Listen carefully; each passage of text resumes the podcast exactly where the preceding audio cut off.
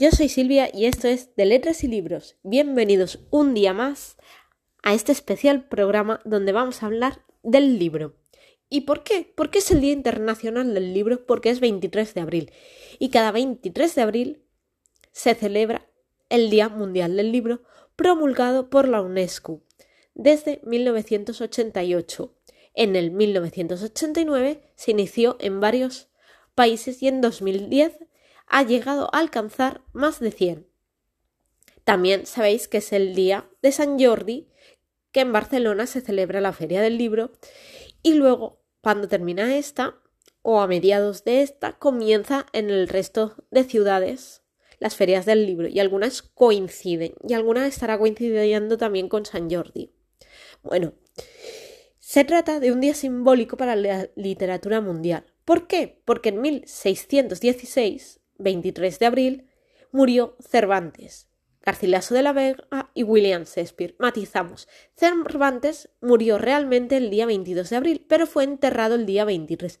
En cuanto a William Shakespeare, murió el 23 de abril, pero en el calendario juliano vigente en Inglaterra en la época isabelina. También coincide con el nacimiento o muerte de otros autores. De ahí que se promueva el 23 de abril el Día Internacional del Libro. Y bueno, y ahora me diréis, ¿y para qué leer? ¿Por qué tenemos que leer? Leer es aburrido o leer no aporta nada. No. Realmente leer nos aporta muchísimo, tanto lenguaje, educación, nos aporta historias, aventuras, vidas, nos documenta, ya sea a nivel científico, a nivel histórico, a nivel naturalista. ¿Y por qué? Porque cada vez que leemos un libro, ya sea novela histórica, sea novela de aventuras, sea una biografía, nos está aportando datos. Por ejemplo, en 20.000 leguas de viaje submarino nos está dando Julio Verne datos sobre submarinos, sobre presiones, que la verdad son muy interesantes y se te quedan grabados. Y cuando lees una biografía, se te queda grabada la historia del personaje, sea el que sea, ya sea un rey, sea un pintor, sea un escritor, sea un bailarín, sea un novelista. O sea, cuando lees una biografía, se te queda grabado lo que ese personaje histórico ha hecho. Cuando es una novela histórica, evidentemente si hay datos fidedignos, se te va a quedar cuándo ha pasado esa guerra, dónde ha pasado, qué es lo que ha pasado. Por ejemplo, eh, cuando hablamos de Julia Domna o Julia retó a los dioses, se nos queda grabada la historia de la familia de Julia, datos históricos, cuando leemos los pilares de la tierra se nos quedan grabadas cómo se construían las catedrales, cómo lo hacían los canteros, qué es lo que ocurría realmente.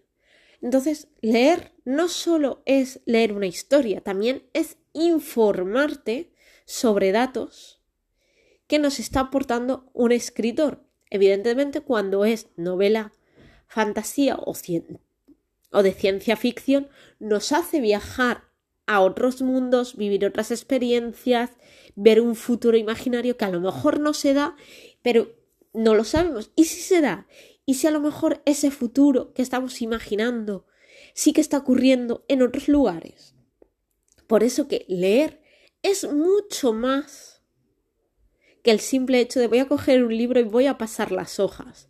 No, hay mil aventuras mil historias y cuando leemos una novela romántica estamos leyendo un amor apasionado o un amor vengativo o un amor romántico o un amor inalcanzable o mil aventuras. O sea, es que leer te va a aportar mucho, te va a hacer que viajes a mundos, que veas historias, que recorras mil lugares, que viajes en el tiempo. Da igual el género que leas, da igual que sea de terror, porque si es de terror te va a poner los polos de punta y si te gusta se lo vas a disfrutar igual que si fuera una novela romántica o una novela gótica. O sea, que leer nos aporta mucho más de lo que nosotros mismos creemos.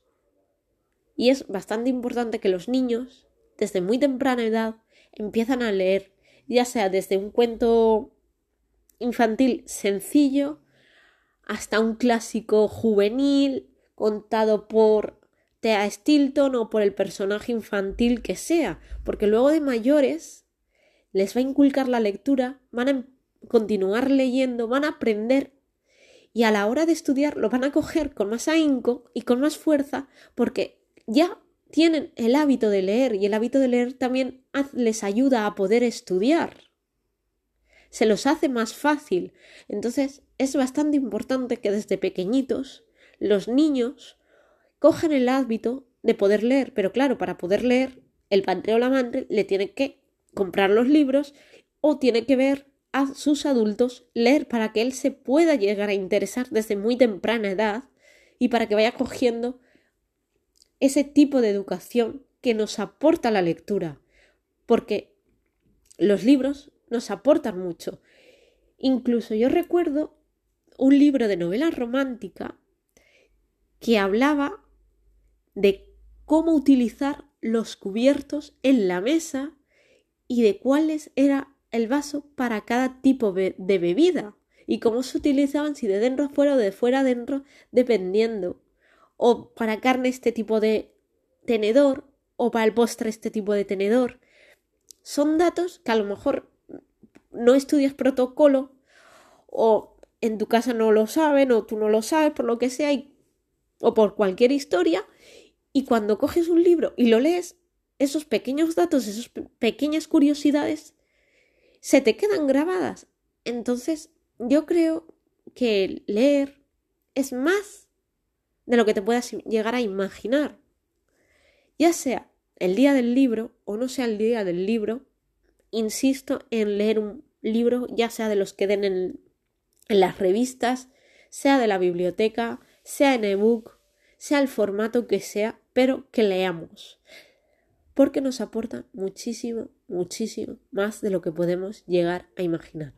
Y en este día, tan importante tanto para lectores como para escritores, os recuerdo que tenéis mis libros en Amazon. Vosotros entráis en Amazon, ponéis Silvia Salvador y encontraréis todos mis libros que os harán viajar os harán reír, os harán enamoraros y vivir mil y una aventuras. Así que, lo dicho, os espero a todos.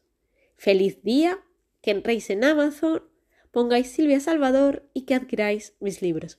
Un besito y hasta el próximo.